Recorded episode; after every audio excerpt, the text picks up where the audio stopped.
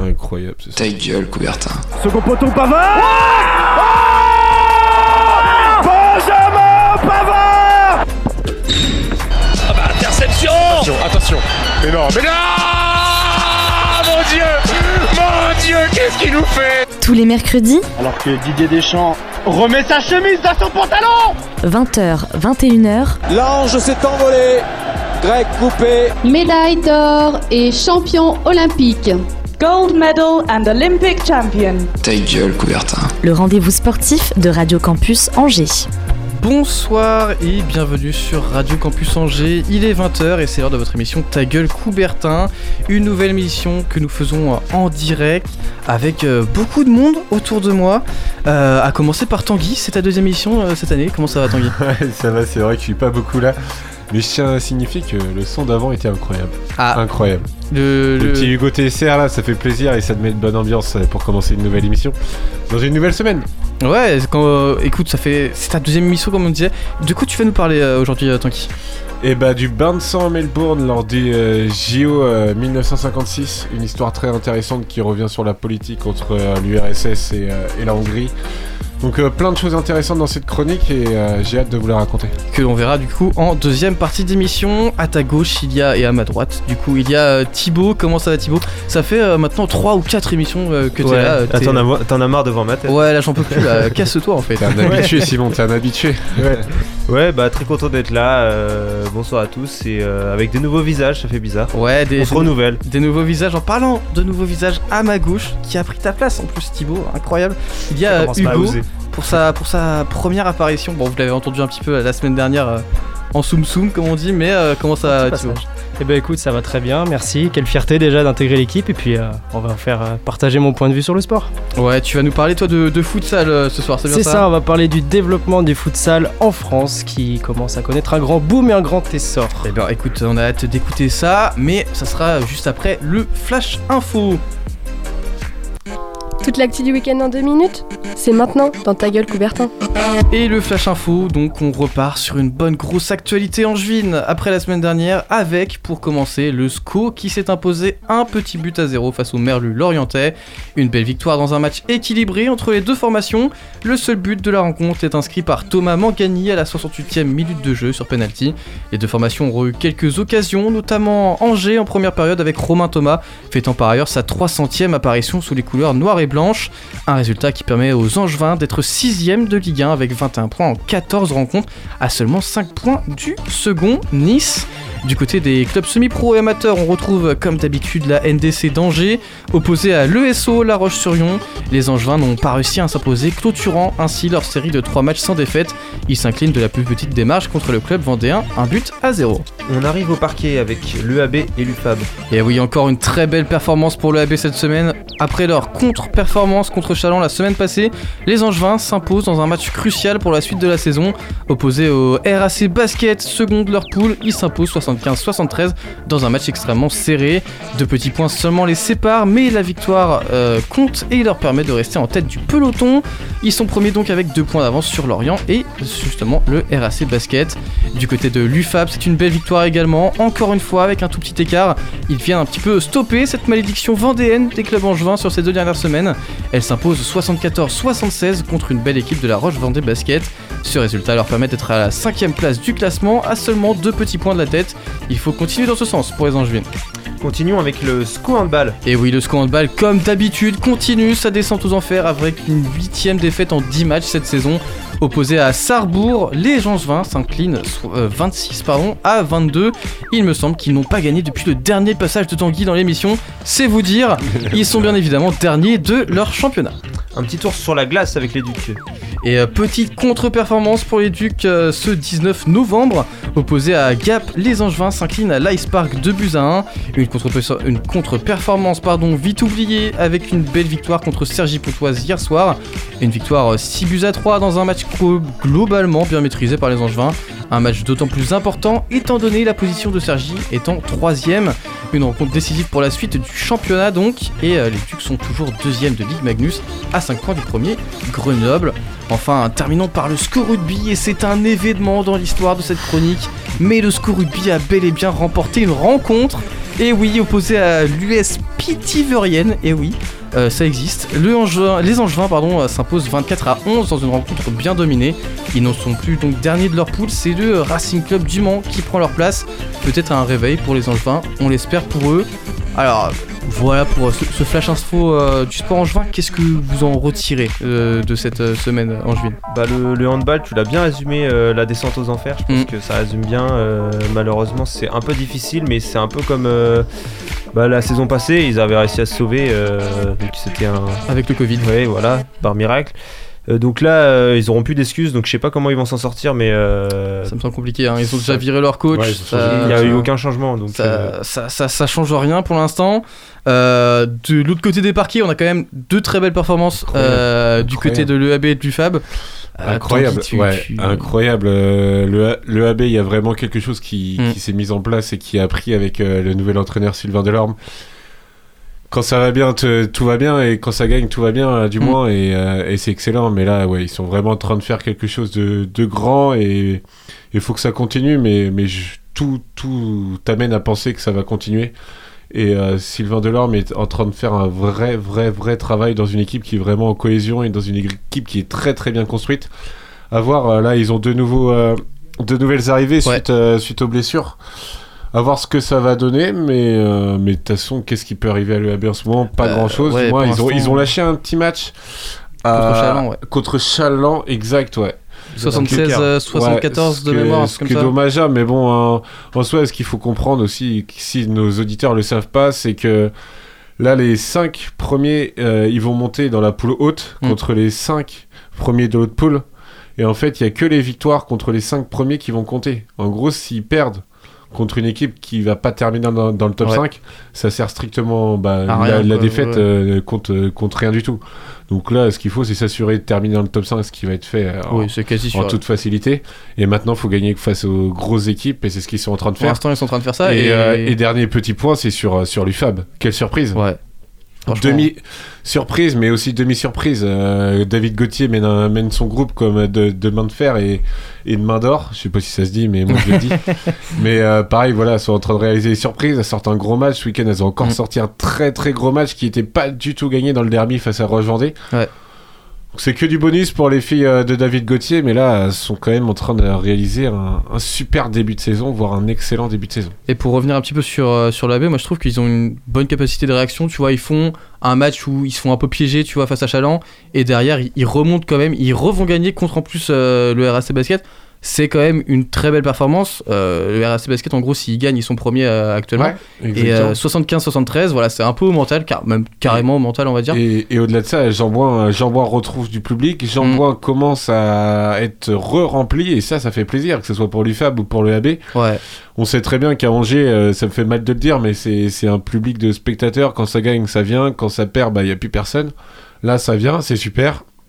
Et puis, il y aura une sacrée dimension euh, si le passage se fait avec, euh, en Pro B, quoi. Donc, euh, Ouais, non, c'est clair. donc faut passer ce cap, faut passer ce cap et, et réussir à rentrer en Pro B. Et dès qu'on est en Pro B, là, on peut passer euh, au monde professionnel et, et voir les choses en grand. On va faire un petit mot aussi sur, sur le SCO Angers qui pour l'instant fait un très beau début de saison en Ligue 1, 6 de Ligue 1 avec 21 points. Alors l'écart est très serré quand même avec la 10, 11e place, il y a genre 2 ou 3 points je crois.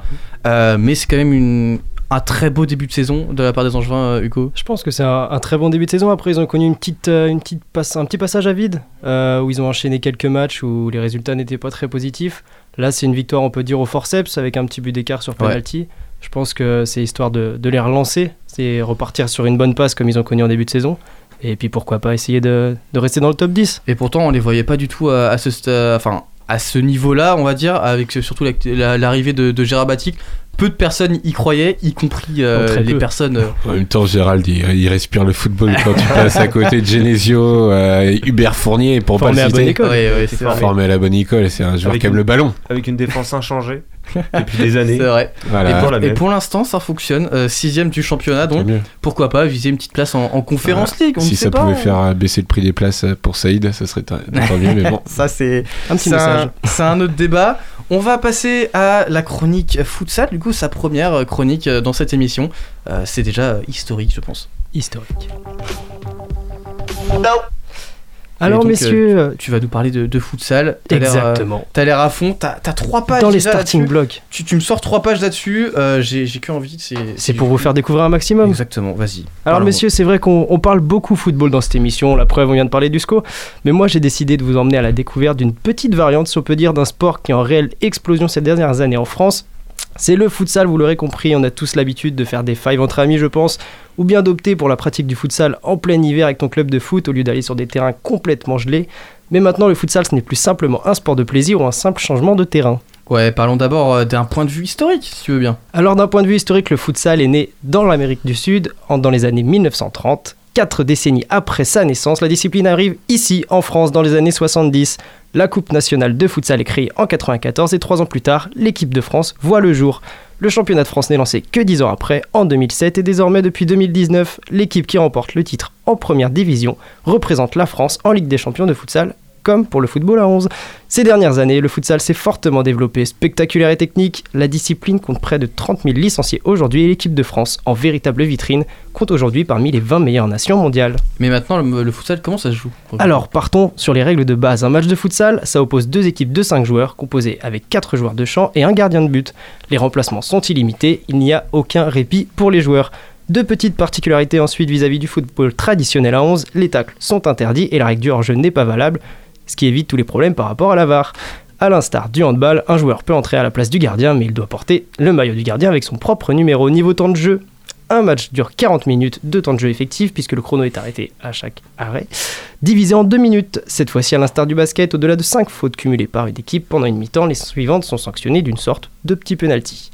Joueurs et spectateurs apprécient cette pratique puisqu'elle procure du spectacle et des émotions. Avec son terrain aux dimensions réduites, chaque équipe est rapidement en situation de marquer. Alors fini les 0-0, les purges qui durent 90 minutes dans notre fameuse Ligue 1, laissez place au sport spectaculaire. Il y a du rythme, de l'intensité, le futsal se joue sur un espace réduit où l'action est permanente, ce qui permet aux joueurs de progresser rapidement en matière de maîtrise du ballon. Pour parler d'un point de vue complètement QI footballistique, le futsal permet d'augmenter le nombre de contacts avec le ballon, d'améliorer sa prise de temps dans un espace limité, de perfectionner la qualité de passe et la prise de décision rapide. En bref, le futsal, ça développe quatre aspects psychologique, technique, athlétique et technique. Et aujourd'hui, euh, de nombreux joueurs professionnels ont débuté par le futsal qui leur a permis de développer une technique en, en complément- en complémentarité pardon, du football traditionnel. C'est ça, voilà, des grands noms, Neymar, Iniesta, Bruno Guimaraes et tant. Voilà, tous sont issus du futsal qui fait désormais pleinement partie de la formation d'un joueur pro de football. Bruno Guimaraes, milieu de terrain à l'Olympique lyonnais, reconnaît l'importance du futsal qui a été fondamental dans sa progression et surtout dans la lecture du jeu. Restons au Brésil avec le plus connu de tous actuellement qui doit être, je pense, en train de chausser ses crampons vu l'heure, c'est Neymar. Le futsal lui a permis de développer sa technique, la rapidité de ses prises de décision et ses mouvements sur le terrain. Et quand on voit la qualité de ses dribbles, difficile de lui donner tort. Maintenant, messieurs, je m'adresse à vous.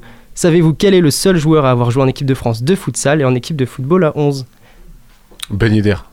C'est ça, tout à fait. C'est Wissam Ben Yedder qui, pour lui, le football représente une pratique fondamentale pour l'avenir qui constitue la base de ce jeu. Alors, comment la Fédération française de football mise sur le développement du futsal? Alors déjà, il faut noter qu'il n'y a aucune concurrence entre le futsal et le football traditionnel, mais au contraire, une complémentarité à pleinement exploiter. Il faut savoir que le futsal en France a pris un énorme retard sur ses voisins. Une seule preuve, si elle est nécessaire, c'est que l'équipe de France ne s'est qualifiée pour la première fois à l'Euro qu'en 2018, alors que l'Espagne, l'Italie ou même la Russie ont toujours participé depuis la création de l'épreuve en 96. Ce retard s'explique aussi par la culture française, puisque prenons l'exemple du Brésil, on ne joue qu'au futsal jusqu'à l'âge de 11 ou 12 ans. Alors grandir et exister dans l'ombre du football, c'est ça le défi majeur que s'est lancé depuis quelques années le futsal français. Son développement est un enjeu pour la fédération et l'occasion de mettre en lumière une pratique attractive séduisant de plus en plus. En 2017, la fédération a créé un plan de développement qui a été étalé sur 4 ans, donc jusqu'en 2021, c'était cette année, on arrive à l'issue. Dans le cadre de ce plan, le premier pôle espoir a ouvert en septembre 2018 à Lyon. Un résultat Paris gagnant avec 32 000 licenciés et une politique de formation nationale désormais cohérente. Mais avant d'intégrer les meilleures nations mondiales, les chantiers seront encore nombreux et passent par la professionnalisation des clubs. Le championnat de France est loin d'être le meilleur européen, ça c'est sûr, mais lorsque les clubs français passeront ce cap, l'équipe de France s'installera durablement dans le top 15. En attendant, le développement du futsal passe par des résultats internationaux, mais malheureusement, en avril dernier, nos Bleus ont été éliminés en qualification à l'Euro 2022 qui aura lieu du 19 janvier au 6 février prochain. Et ce développement passe euh, inévitablement par une médiatisation croissante. Exactement, et c'est une bonne nouvelle puisque depuis le début de la saison 2021-2022, la fédération a conclu un partenariat avec un nouveau diffuseur de la première division qui s'appelle Futsal Zone TV. Messieurs, est-ce que vous avez déjà regardé cette chaîne? Je n'en avais même pas entendu parler. Personne n'en avait entendu parler, c'est pour prouver le manque de notoriété du futsal. Voilà, ce diffuseur va contribuer au développement en France, où les matchs seront désormais intégralement diffusés. Il est accessible sur tous les supports digitaux et par un abonnement de 40 euros par an, et les licenciés de la FFF ont même moins 50%. Alors ce nouvel acteur, il va offrir de nouvelles perspectives à un championnat qui est de plus en plus attractif. Une preuve de cet engouement? L'étoile lavalloise a, rassemblé mi-novembre plus de 3000 spectateurs pour un match de D1, soit plus que certains matchs de Ligue 2 ou peut-être même de Ligue 1 à Monaco. Il s'agit d'un record en Division 1, vous vous en doutez. La présence de Ricardinho en France, qui est désormais à l'Access en deuxième division, six fois Ballon d'Or et légende de ce sport, a même permis à la chaîne L'équipe, donc quand même une chaîne nationale, de diffuser des matchs de Ligue des Champions l'an passé, mais c'était une défaite en Ligue des Champions et l'élimination face au Barça. Une dernière preuve du développement constant de ce sport, il y a quelques semaines, l'équipe de France a battu l'Italie, pourtant 8 nation mondiale et deux fois championne d'Europe. Et maintenant, on peut se demander euh, quel avenir pour le futsal? Exactement, et ce développement il s'accentuera par l'intérêt des clubs pro au futsal, puisque désormais des clubs comme l'AC Ajaccio qui évolue en deuxième division et même l'Olympique lyonnais ont compris l'intérêt de cette pratique et ont investi dans le futsal. Pour parachever cette croissance, il faudrait que les gros clubs aient une division à côté du, du football traditionnel. Alors pourquoi pas dans quelques années avoir un PSG-OM Alors messieurs, Allez voir un match, profitez de ce spectacle. Intensité, impact et ambiance, l'ennui n'est jamais présent. Et si l'envie vous prend de le pratiquer, les 150 000 habitants d'Angers peuvent profiter de 20 terrains de futsal. Ces derniers mois, le SCO d'Angers a même ouvert un complexe estampillé du logo du club. Alors selon vous, messieurs, que réserve l'avenir pour le futsal et pourquoi pas prochainement aux Jeux Olympiques?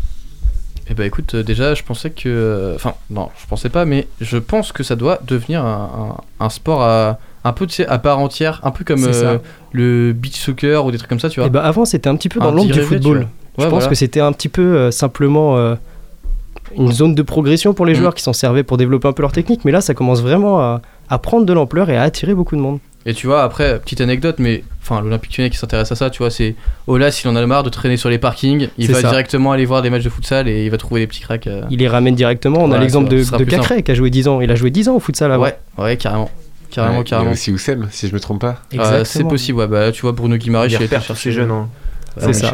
Un petit peu technique, tout ça. Mais qui un petit peu technique. Si t'es un peu basané, tu, tu viens d'Algérie, je peux te dire que le contrat est dans la poche. Allez, tu t'appelles Nabil, Fekir, et puis c'est parti. Et le petit frère à qui va avec. C'est un peu ça. Non, pour. Euh, franchement, le futsal, pour en avoir fait un, un, an, je crois, un truc comme ça, c'est très très intéressant et c'est très différent en même temps du foot, contrairement à ce qu'on pourrait. Euh, alors en fait, c'est très souvent associé au foot, mais c'est aussi très différent.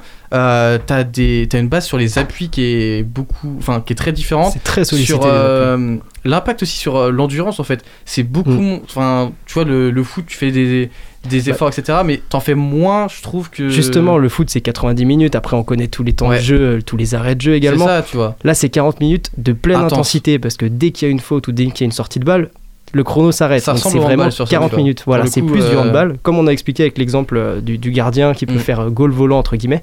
Là, c'est vraiment, c'est vraiment devenu un sport, un sport pardon, à part entière et qui s'éloigne de plus en plus du football pour prendre son indépendance. Bah, c'est important et je trouvais que ça bien que l'équipe ils aient pu diffuser des matchs. C'est ça. Parce que bah, bah, ça manque de notoriété. Ouais, c'est vrai. J'ai eu l'occasion d'en regarder. franchement, c'est sympa, sympa à suivre. Mm. Et s'ils arrivent un peu à se détacher un peu du du football, ils pourraient avoir leur chance. Tu dis pourquoi pas au JO Bah oui. Tu voulais dire quelque chose, euh, Tanguy? Ouais, il y a un très bon euh, sport reporter dessus, euh, d'ailleurs, qui est en libre service à Canal, qui traite du club parisien.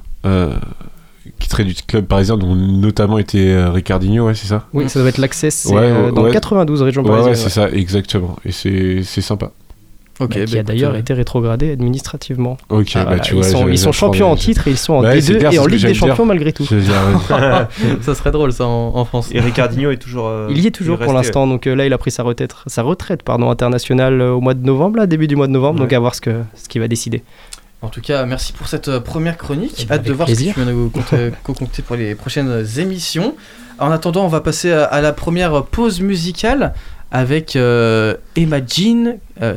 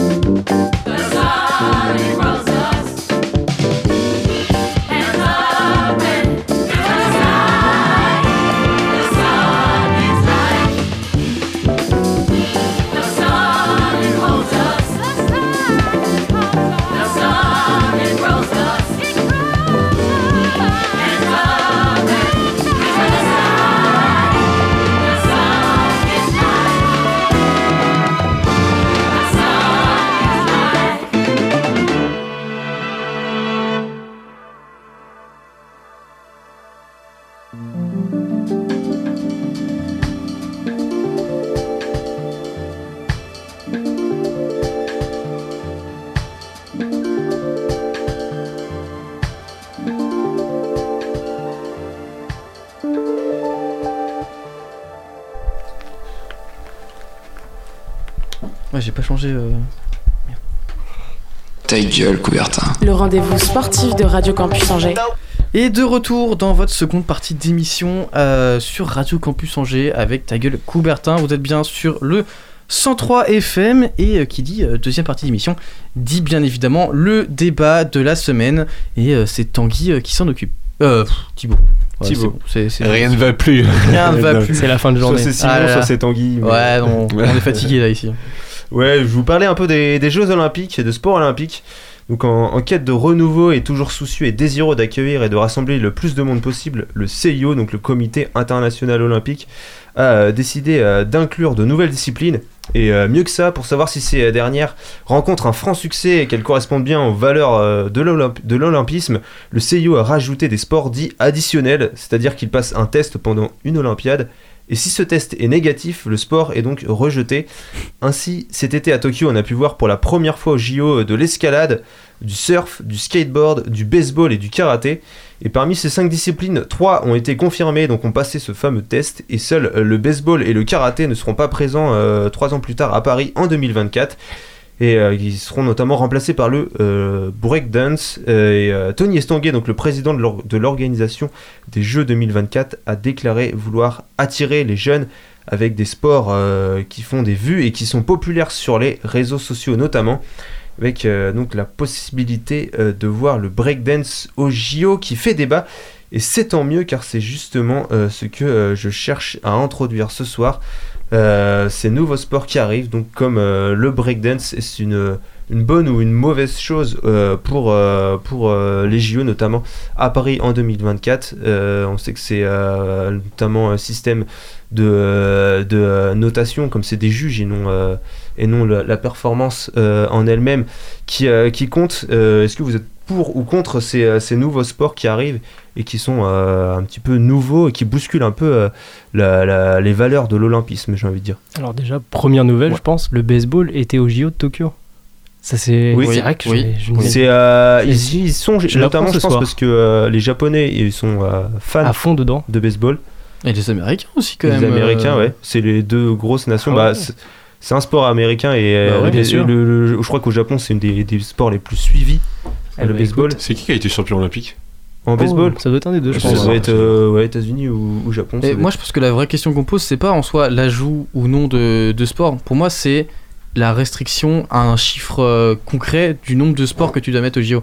Alors, je pense que c'est nécessaire, mais est-ce que on peut pas augmenter ce chiffre, tu vois? Parce que quand tu vois des sports comme le karaté, le, même le baseball, tu vois, le baseball, tout le monde connaît le baseball, même si tu t'en es pas intéressé, et pourtant, c'est pas au JO. Et quand tu vois, alors, autant certains, certains sports, je peux douter ou non de leur présence au JO, autant, par exemple, tu vois, que le karaté se fasse remplacer euh, par le breakdance, je suis oui. désolé, je ne comprends pas. Pour moi, en fait, tu devrais avoir le breakdance. Admettons, ils veulent le mettre, c'est un test parfait, tu vois. Mais pourquoi tu prends la place d'un autre sport, en fait? Tu peux aussi le rajouter. C'est euh, pas en fait le, c'est pas un nombre de sports, c'est plus un nombre d'athlètes qui est euh, limité. Ok. Alors je sais pas si c'est une question d'organisation, euh, s'ils peuvent loger, accueillir tout le monde, mais c'est plus une question ouais, du nombre d'athlètes. Et c'est vrai que après, oui, le, certains sports, je sais pas, le, le, le, le karaté, tu te dis, bah oui, ça saute plus aux yeux. Tu Bah te dis, ouais. c'est vraiment un sport, ça doit être au JO. Le breakdance, c'est vrai que ça fait plus euh, loisir, entre guillemets. euh, Bah, c'est un passe-temps ou euh, ouais. Mais tu comprends que- en fait l'aspect technique, sport, tu hein. vois aussi. Genre, tu, tu vois le breakdance, tu te dis, ok, c'est technique, machin et tout, tu peux noter là-dessus. Mais moi, ce qui me fait chier en quelque sorte, c'est que certains euh, sports comme euh, justement le baseball ou le karaté, euh, bon, le baseball, t'as dit qu'il était euh, validé, c'est ça? Euh, non, le baseball n'a pas été validé. Il a été que, euh, il a été en phase de test pendant euh, les JO Tokyo. Ouais. Et euh, donc le baseball comme le karaté, Ouais, on était. était les retrouvera pas euh, en 2024. Ah, tu vois, je trouve ça dommage que certains sports comme ça, alors que tu les connais en tant que sport Mm. même, ne puissent pas être Il y a au aussi un côté intéressant de- d'essayer de, rapporter de nouveaux sports parce que j'ai trouvé par exemple que, que le skate c'était vraiment intéressant pour le coup. Euh, bah, ça rajeunit pas mal euh, l'âge moyen des athlètes, ça c'est sûr, quand tu vois le, notamment le, Ça, c'est clair. le podium euh, avec, euh, chez les filles avec euh, environ 15, 15 ans de moyenne d'âge. euh, Ah, la 13, je dirais même. 13 ans, je dirais. Non ouais, peut-être. C'est bon s'il n'y en a pas une sur le podium qui avait 13 ans, t'as raison. C'est vraiment. Oh euh, bah, tu te dis, dis, ah ouais. Elles peuvent déjà dire qu'elles sont médaillées olympiques. Et euh, non, le surf, j'ai trouvé ça intéressant aussi. Ouais, non, mais Alors, carrément. À Paris, ça sera euh, à Tahiti, donc c'est un super spot. Mais c'est vrai qu'ils vont être éloignés un peu de Bah, l'esprit olympique. c'est une compétition euh, internationale euh, comme une autre en fait. euh. Parce qu'à Tokyo, ils ont fait quand même du surf sur de- dans une piscine. Bah, Ouais. C'est un peu compliqué. hein. Oui, c'est vrai. C'est vrai que c'est pas forcément les meilleures conditions pour, euh, pour la pratique de ce sport.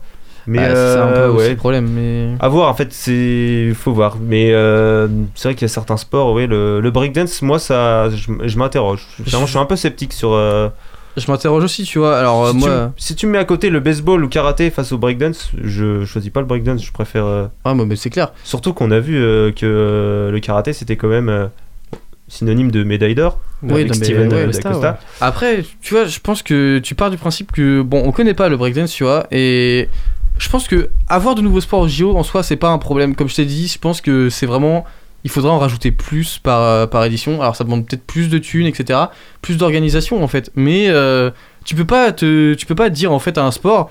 Bah ok, euh, tu pars euh, parce que bah t'es pas un vrai sport entre guillemets, Oui. c'est un peu l'idée, tu vois. C'est les athlètes compatissent. Si tu si t'es pas au JO, est-ce que t'es vraiment un sport? C'est ça aussi la question.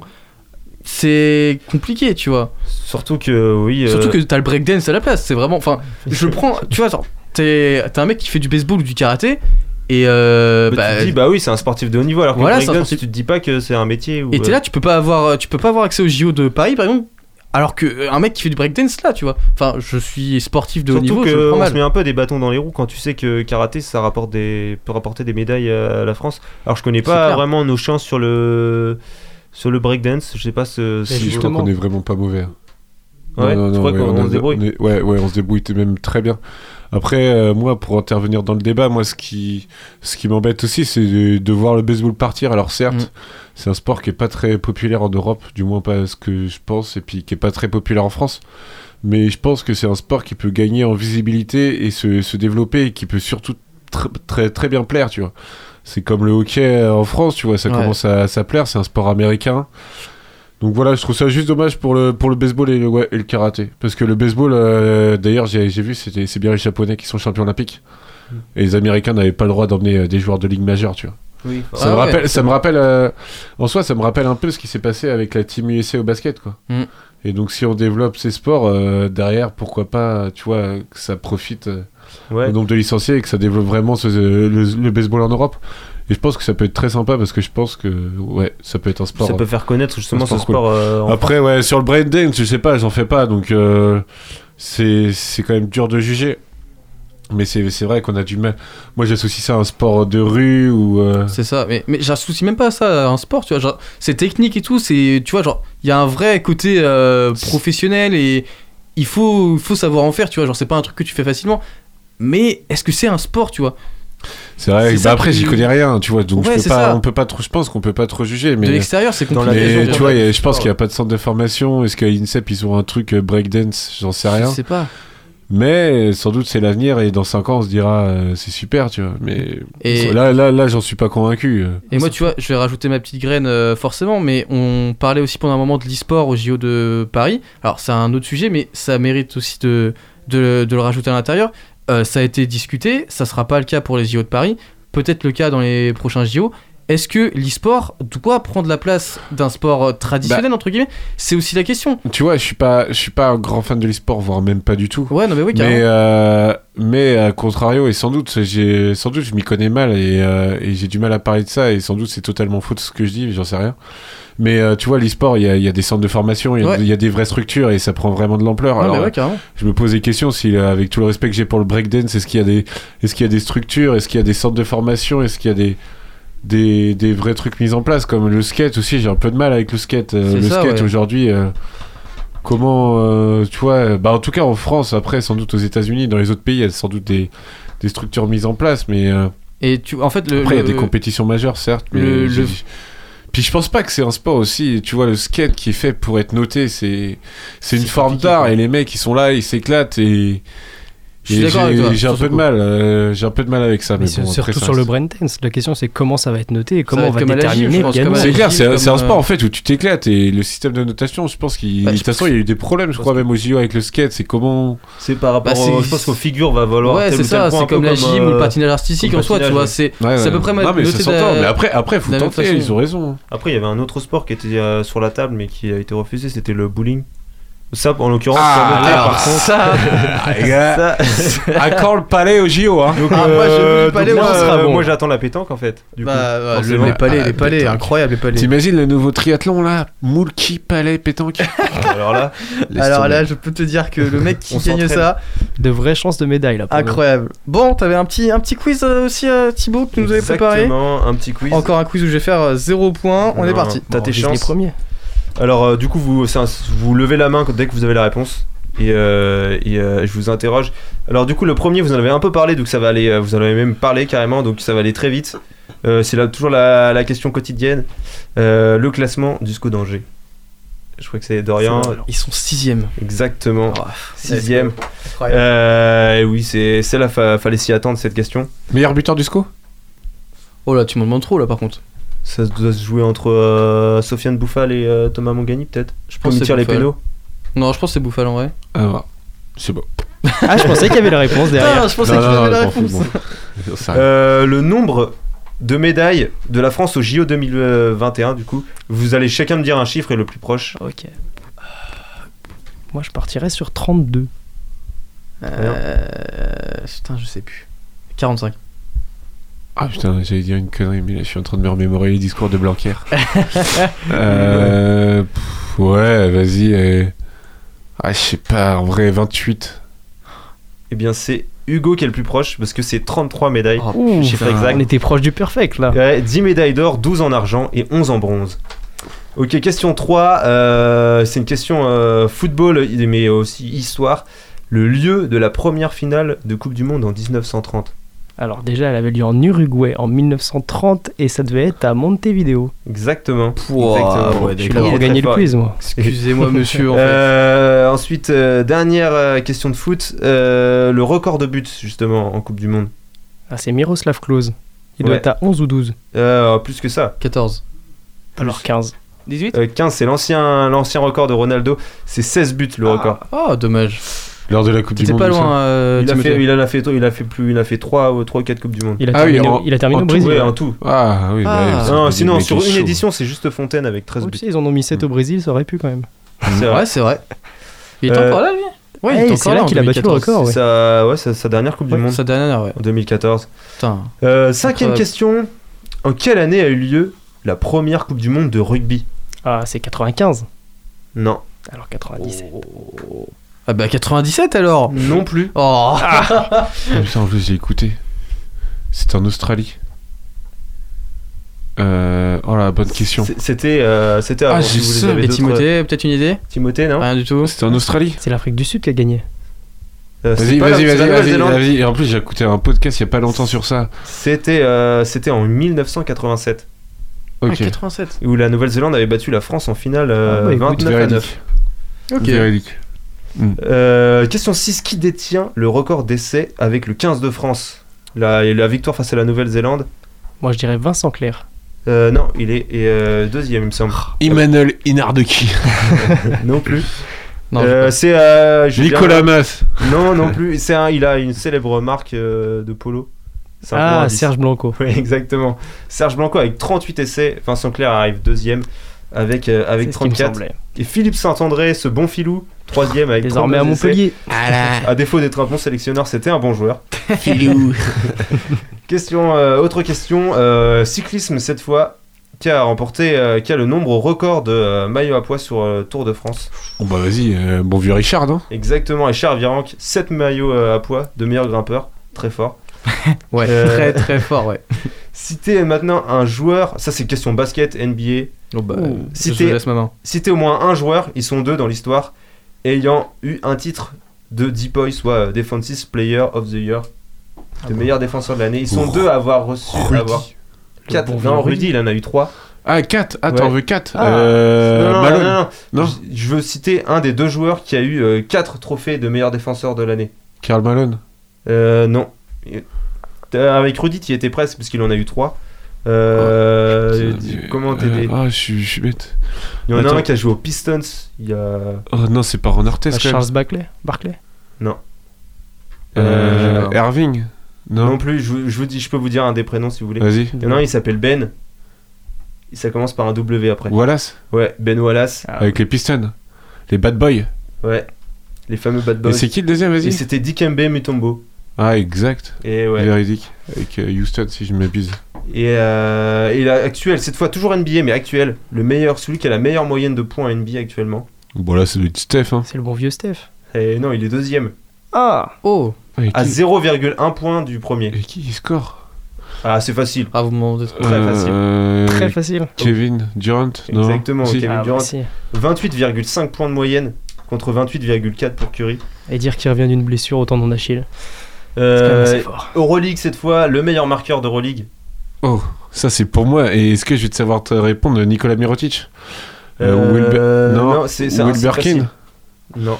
Euh, Lloyd. euh, C'est- euh, c'est un petit un petit Frenchie. comment? Ah, bah oui, euh, Elio Kobo. Exactement. Avec Elio 20 Kobo. points de moyenne. La révélation, enfin la révélation, on le Ouais. connaissait, mais, Exactement. mais il avait joué en, en D'ailleurs, gros match vendredi entre les deux clubs français, entre Lasvel et Monaco. C'est à 20h si vous voulez regarder ça. normalement, j'espère, sur la chaîne équipe, ouais, si, je, ne m'abuse. les matchs du Lasvel. Maintenant, on va passer à la voile. Quel est, euh, c'était- avec c'est une question d'actualité, le vainqueur de la Transat Jacques Vabre en catégorie ultime Ils viennent, ils sont arrivés euh, Alors la nuit dernière, il me semble. Armel Lecléache, il est pas là-dedans Euh, il T'as sorti participe le à la que course. tu connaissais. Euh, Il y en a un des deux qui est très connu. Kevin Escoffier, Vincent Rioux, Benjamin Dutreux. Jean Le Cam. Ça, ils Jean sont, Le Cam. Ouais, François Gabard, c'est bien vu, non Euh, Euh, il, y en a, je vous dis son Donne le je- prénom, donne le Je vais vous prénom. dire son prénom, vous allez trouver. Il s'appelle Franck. Franck Bayou Non Non, Merde. Franck. Il a gagné la, il a déjà gagné la, la route du Rhum. Euh, Ça commence par un C son nom. Franck. Ah, Oh je là passe là. mon tour. Ah Ah, J'ai sur le bout de la langue en plus. il est très très fort. Il concourt avec Charles Caudrelier. Ils sont euh, sur Gitana. Non, vas-y, en vrai. euh. C'est Alors là. Franck Camas. Ah, mais oui Franck Camas et Charles Caudrelier euh, sur, Sur Gitana. Et enfin, une dernière question. Alors, je vais vous dire des indices et vous allez devoir me trouver la personne. Attention. Alors, J'ai un point sur 11. c'est un footballeur qu'il faut trouver. Ok. Alors, premi- alors, premier indice, je suis né à Brest. J'ai joué avec Messi et Ronaldo. Ah si, J'ai inscrit 31 buts Ouais, en- dans ma sélection nationale. je l'ai, c'est bon. Est-ce qu'il serait pas argentin?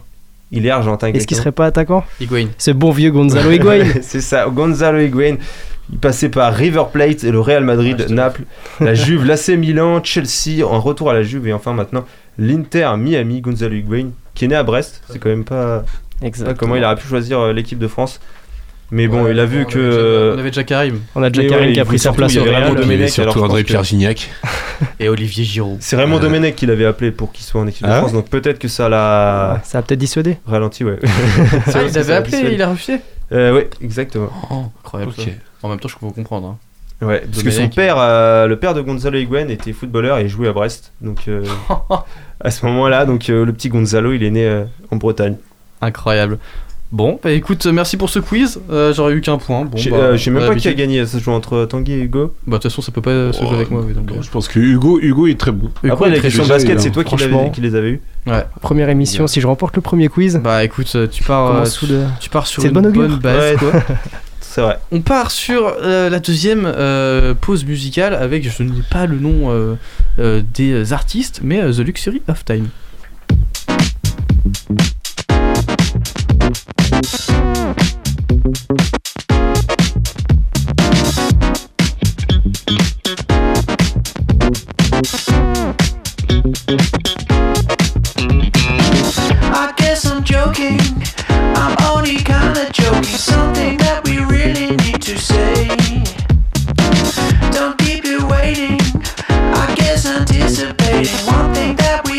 you, would you?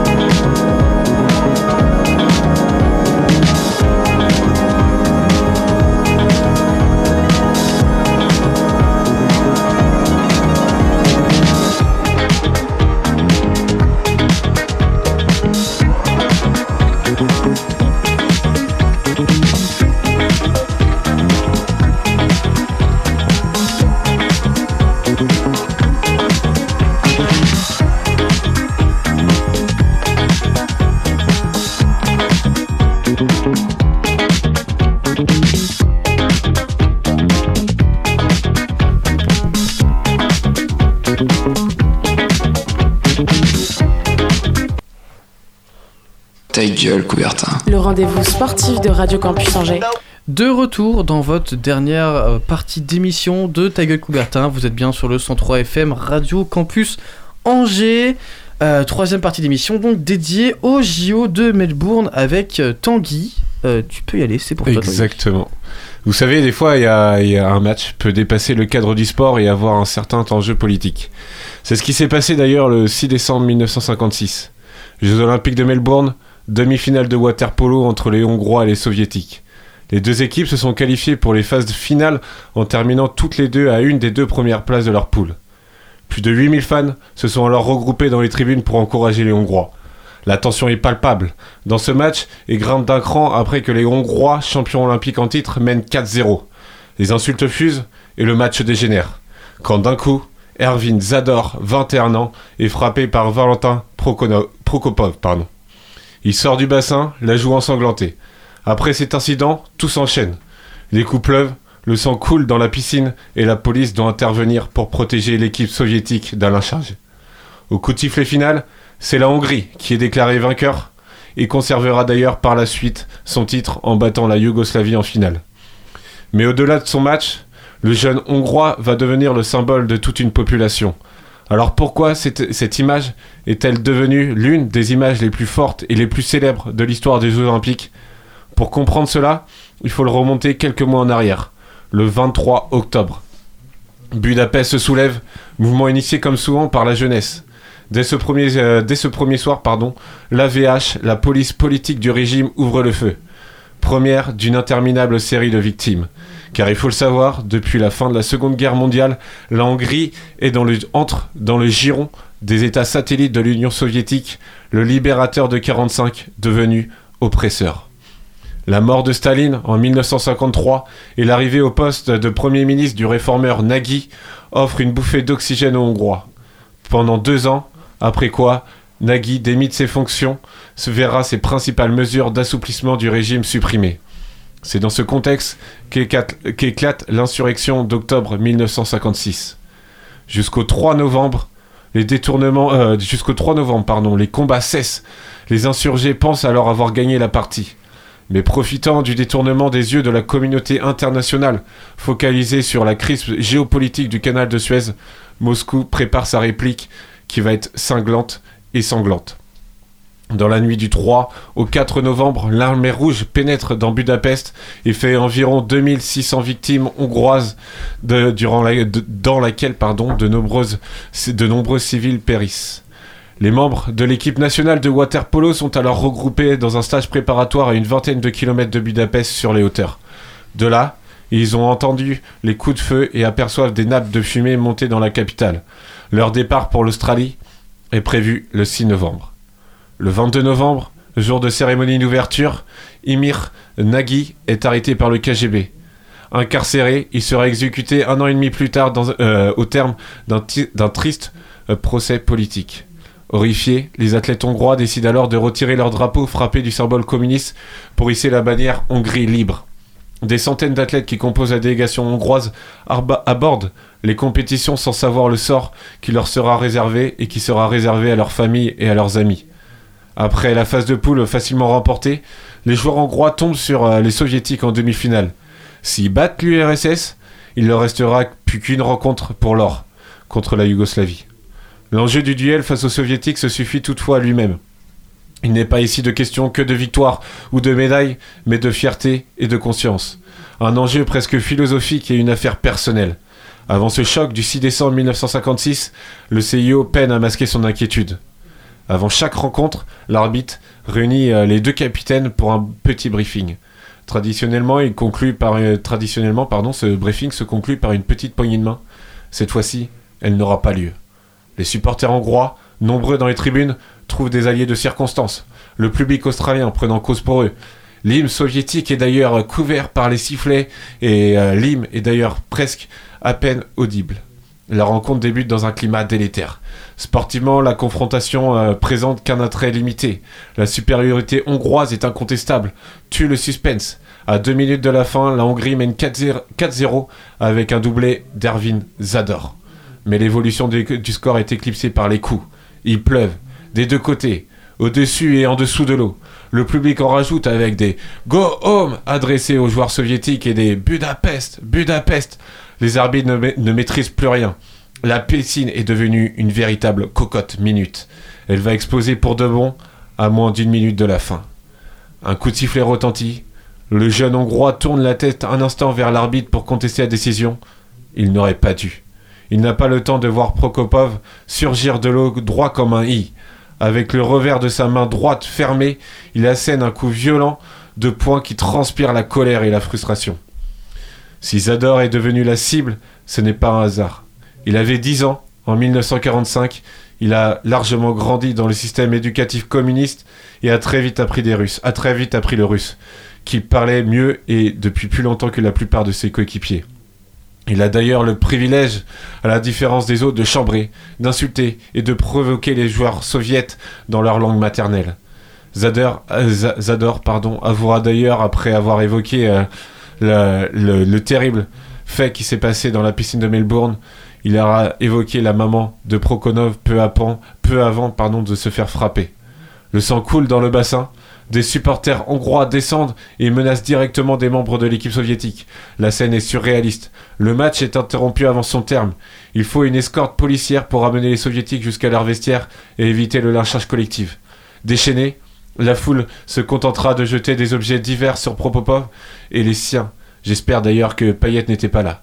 Bref, Zador se transforme malgré lui en symbole de la répression.